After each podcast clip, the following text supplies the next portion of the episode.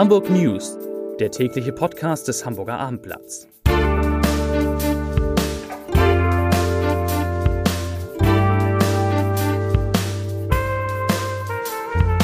Mein Name ist Lars Heider und der tägliche Podcast des Hamburger Abendblatts kommt heute mit etwas Verspätung aus gutem Grund denn wir wollten abwarten, wie die Auszählung der Bezirkswahlen in Hamburg gelaufen ist. Und das wird heute unser einziges Thema sein. Und dafür habe ich Peter Ulrich Meyer und Andreas Dai aus unserer Landespolitikredaktion zu Gast. Und, lieber Peter, lieber Andreas, das, was ich gestern andeutete, wäre zu wenig gesagt. Der große Triumph der Grünen bei der Europawahl in Hamburg als stärkste Kraft hat sich heute bestätigt. Peter, die Grünen sind auch bei der Bezirkswahl mit großem Abstand die stärkste Kraft? Also wenn man das, die Bezirksergebnisse auf das Land hochrechnet, landesweit, dann liegen die Grünen bei etwas über 31 Prozent, die SPD dann bei 24 und alle anderen, auch die CDU, dahinter weit abgeschlagen. Aber der Abstand zwischen SPD und Grünen ist deutlich.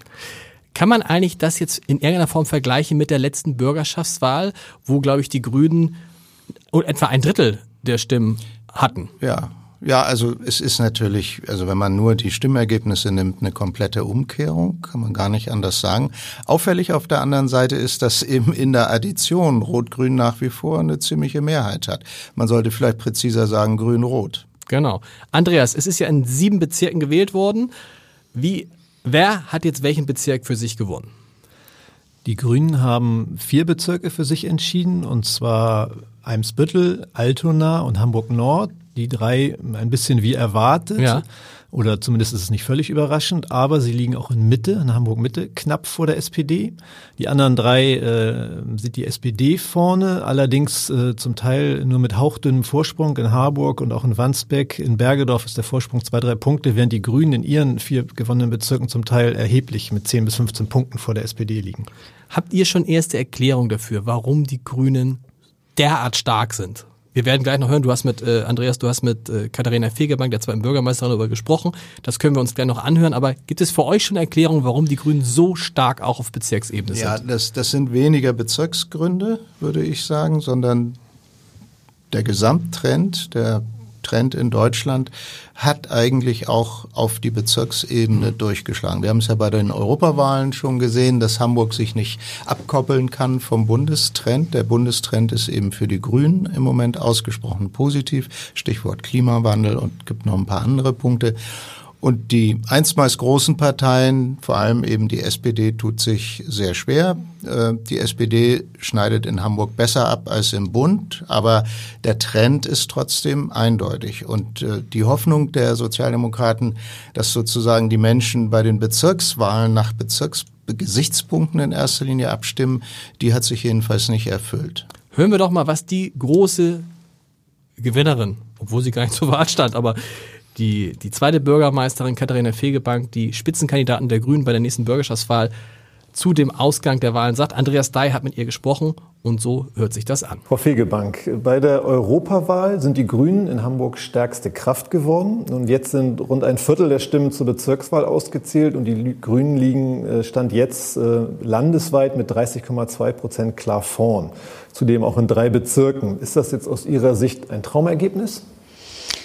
Das kann man so sagen. Es ist zumindest ein ziemlicher Hammer. Und ich habe in den letzten Wochen gedacht, das könnte gut werden, als ich unterwegs war im Wahlkampf. Und das haben auch unsere Parteifreundinnen und Freunde, die bei Veranstaltungen, Aktionen an Ständen waren, mir gespiegelt, dass sie gesagt haben, Stimmung ist gut, aber das übersteigt jetzt wirklich meine kühnsten Erwartungen. Das ist einfach wirklich äh, großartig.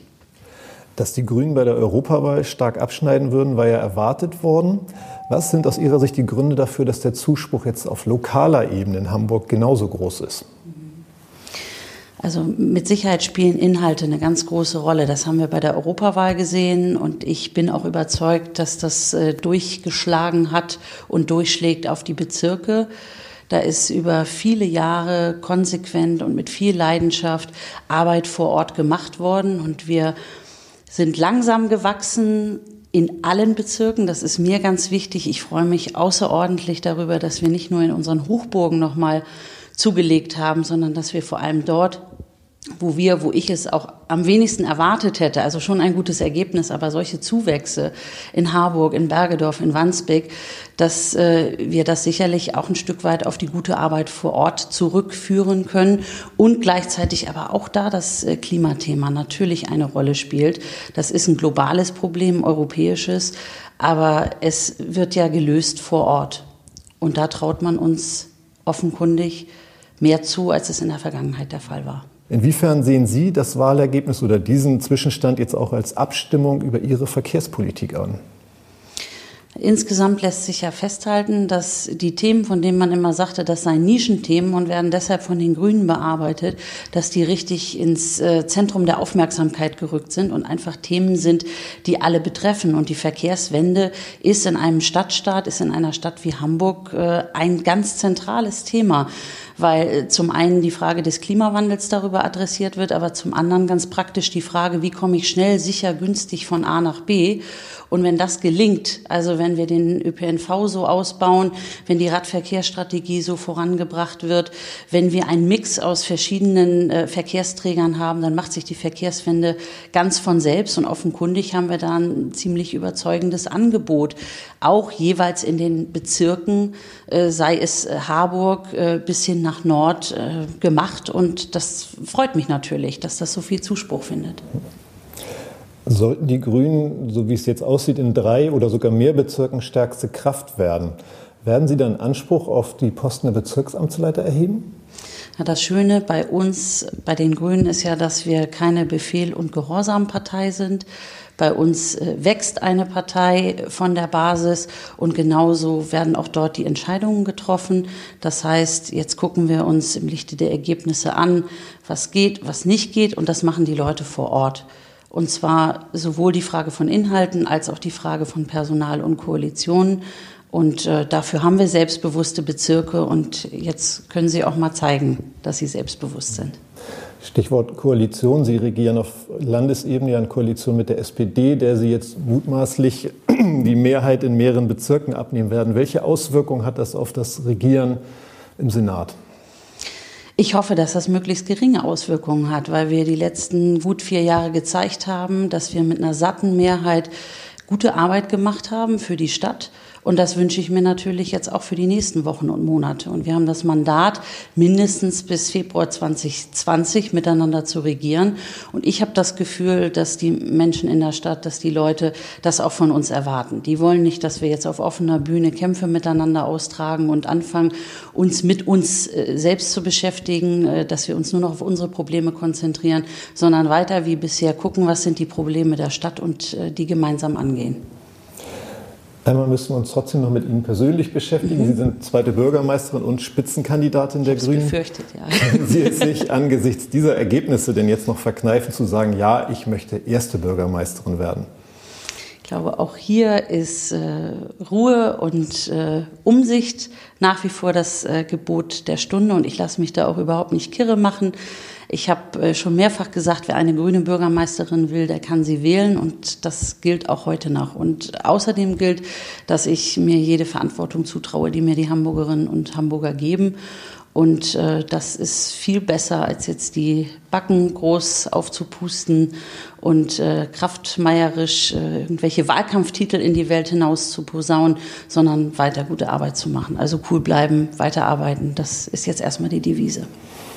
Vielen Dank für das Gespräch. Peter, du warst jetzt eben vor wenigen Minuten noch beim Bürgermeister. Der Bürgermeister wird diese Wahl etwas anders beurteilen als seine zweite Bürgermeisterin. Ja, ja, vor allem natürlich die Konsequenzen daraus. Also sowohl Tschentscher, äh, Peter Tschentscher als auch die SPD-Landesvorsitzende Melanie Leonhardt haben von einer Enttäuschung gesprochen. Das ist natürlich angesichts des Wahlergebnisses eine heftige Untertreibung. Man versucht natürlich ein bisschen die Reihen jetzt geschlossen zu halten. Und was sehr stark spürbar ist äh, bei der SPD, bei Tschentscher eben auch, äh, man versucht äh, dieses sehr negative Wahlergebnis möglichst schnell beiseite zu wischen und sich auf die ähm, Bürgerschaftswahl zu konzentrieren, die ja schon in knapp neun Monaten stattfinden mhm. wird. Das wird also jetzt das neue Thema der SPD sein, mit dem Versuch, auch Themen ein bisschen neu noch zu besetzen. Ist diese Bezirkswahl jetzt so etwas wie eine kleine Vorentscheidung vor der Bürgerschaftswahl? Ja, einerseits äh, kann man sagen, was soll in neun Monaten jetzt so ganz grundsätzlich passieren? Also ich glaube schon, äh, dass das ähm, ein, ein Trend signalisiert. So haben wir es ja vorher mhm. auch immer gesagt. Diese Bezirkswahl, diesen Bezirkswahlen kommt eine relativ große Bedeutung mit Blick auf die Bürgerschaftswahl zu. Andererseits nochmal, das erinnert, was Tschentscher eben gesagt hat. Der kam mit dem Beispiel 2015, wo etwa ein Dreivierteljahr vorher auch eine Bezirkswahl stattgefunden hat, bei der die SPD schon verloren hat und wo es dann aus SPD-Sicht ja bei der Bürgerschaftswahl gelungen ist, nochmal sehr deutlich stärkste Kraft zu werden. Also das ist so ein bisschen die Hoffnung jetzt, dass solch ein Turnaround wieder hinzukriegen ist. Wobei man eben sagen muss, ähm, es ist ja auch diese Bezirkswahl nicht in Wahrheit eine Abrechnung mit der Senatspolitik, denn die Grünen sitzen ja im mhm. Senat und äh, sondern es ist einfach so, dass man sich mehr Grün wünscht. Nicht?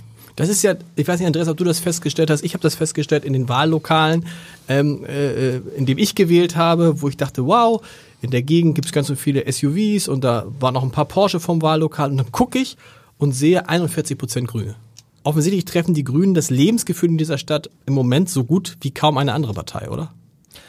Ja, es ist offensichtlich in, Grüne zu wählen. Das liegt einerseits auf der Hand, weil das Thema Klimawandel im Moment das beherrschende ist, in, weltweit zum Teil, äh, in Europa auf jeden Fall und auch in Deutschland erst recht. Und äh, das bewegt wohl viele Menschen, ihr Kreuz bei den Grünen zu machen. Und offensichtlich ist es für viele Menschen auch kein Widerspruch, dass sie mit ihrem SUV zum Wahllokal fahren und dann Grün ankreuzen. Peter, wäre es da nicht eigentlich konsequent, wenn die Grünen jetzt sehr offensiv bei der Bürgerschaftswahl, und das tun sie ja nicht, eine Spitzenkandidatin ja, die Spitzenkandidatin haben Sie Spitzenkandidatin, Entschuldigung, eine Bürgermeisterkandidatin. Sagen würden, jawohl, wir wollen den, die Bürgermeisterin stellen. Was also, sie nach wie vor ja nicht tun. Ja, also es, es kann der Punkt kommen, wo genau das die richtige Antwort für die mhm. Grünen ist. Nur dieser Punkt ist aus meiner Sicht jetzt bei weitem noch nicht gekommen.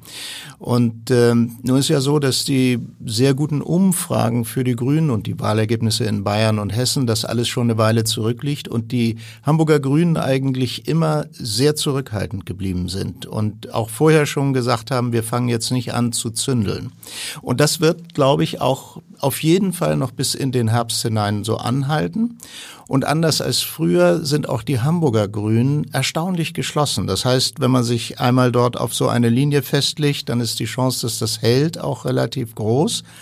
Und auch Katharina Fegebank selbst scheint mir da in der Sache sehr klar zu sein. Es ist nicht sinnvoll aus meiner Sicht für die Grünen, jetzt schon eine Bürgermeisterkandidatin auszurufen, weil das natürlich automatisch eine unglaubliche Belastung des Verhältnisses zur SPD zur Folge hätte. Und Neun Monate sind so gesehen dann auch wieder eine lange Zeit. Da kann noch viel passieren. Und es gibt den Beispielfall von Renate Künast, die sich in Berlin mal damit blamiert hat, dass sie als Bürgermeisterkandidatin mal angetreten ist.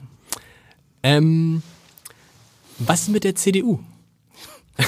Wir reden jetzt hier irgendwie äh, ja, fünf, sechs Minuten schon über CDU gibt es ja auch noch in Hamburg, aber ist tatsächlich ist unter ferner Liefen, oder? Keine, keine ganz unwichtige Erkenntnis. Auch für die CDU selbst ist das natürlich ein unglaublich bitterer Tag. Normalerweise hätte man ja früher immer gesagt, wenn die SPD schwächelt, profitiert die CDU. Das ist eben überhaupt nicht ja. der Fall. Haben wir ja schon erörtert. Und für die CDU stellt sich jetzt nochmal umso dringender als vorher schon die Frage, wie sie aus diesem Jammertal herauskommen. Bleibt Ihnen nicht eigentlich nur übrig zu sagen, wir hoffen auf eine Koalition mit den Grünen?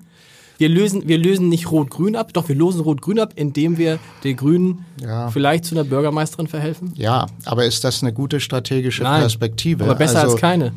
Ja, besser als keine. Also man muss ja auch mal sagen, unsere eigene letzte Umfrage hat ja schon einen relativ stabilen Wert für Rot-Grün ergeben.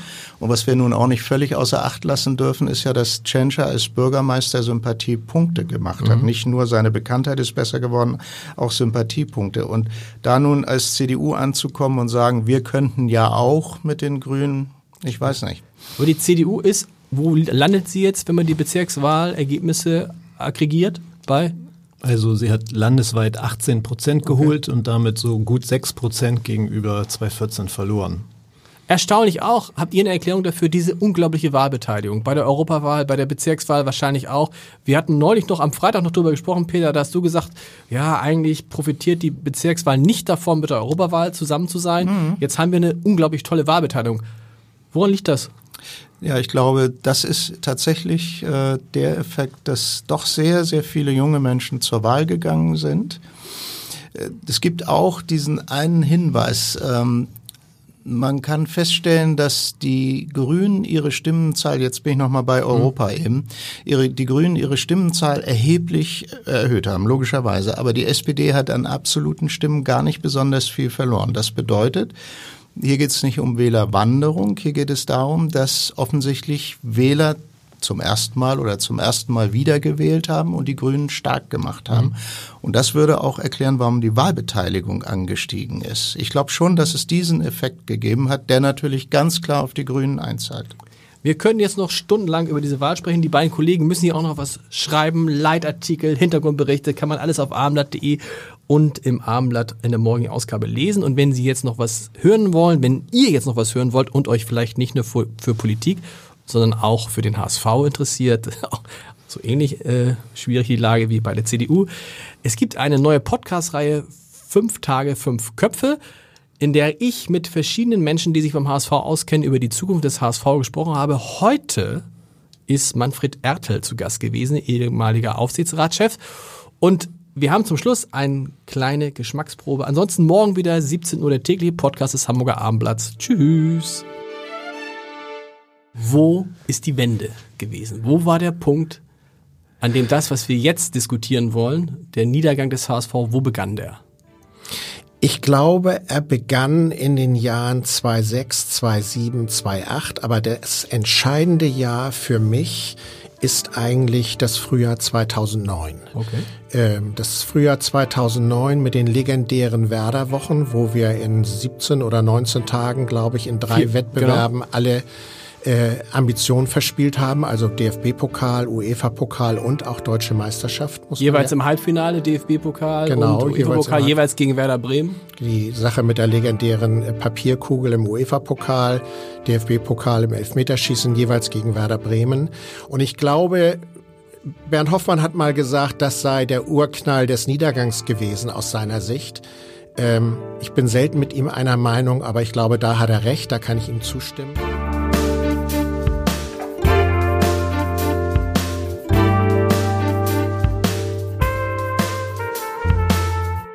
Weitere Podcasts vom Hamburger Abendblatt finden Sie auf abendblatt.de slash podcast.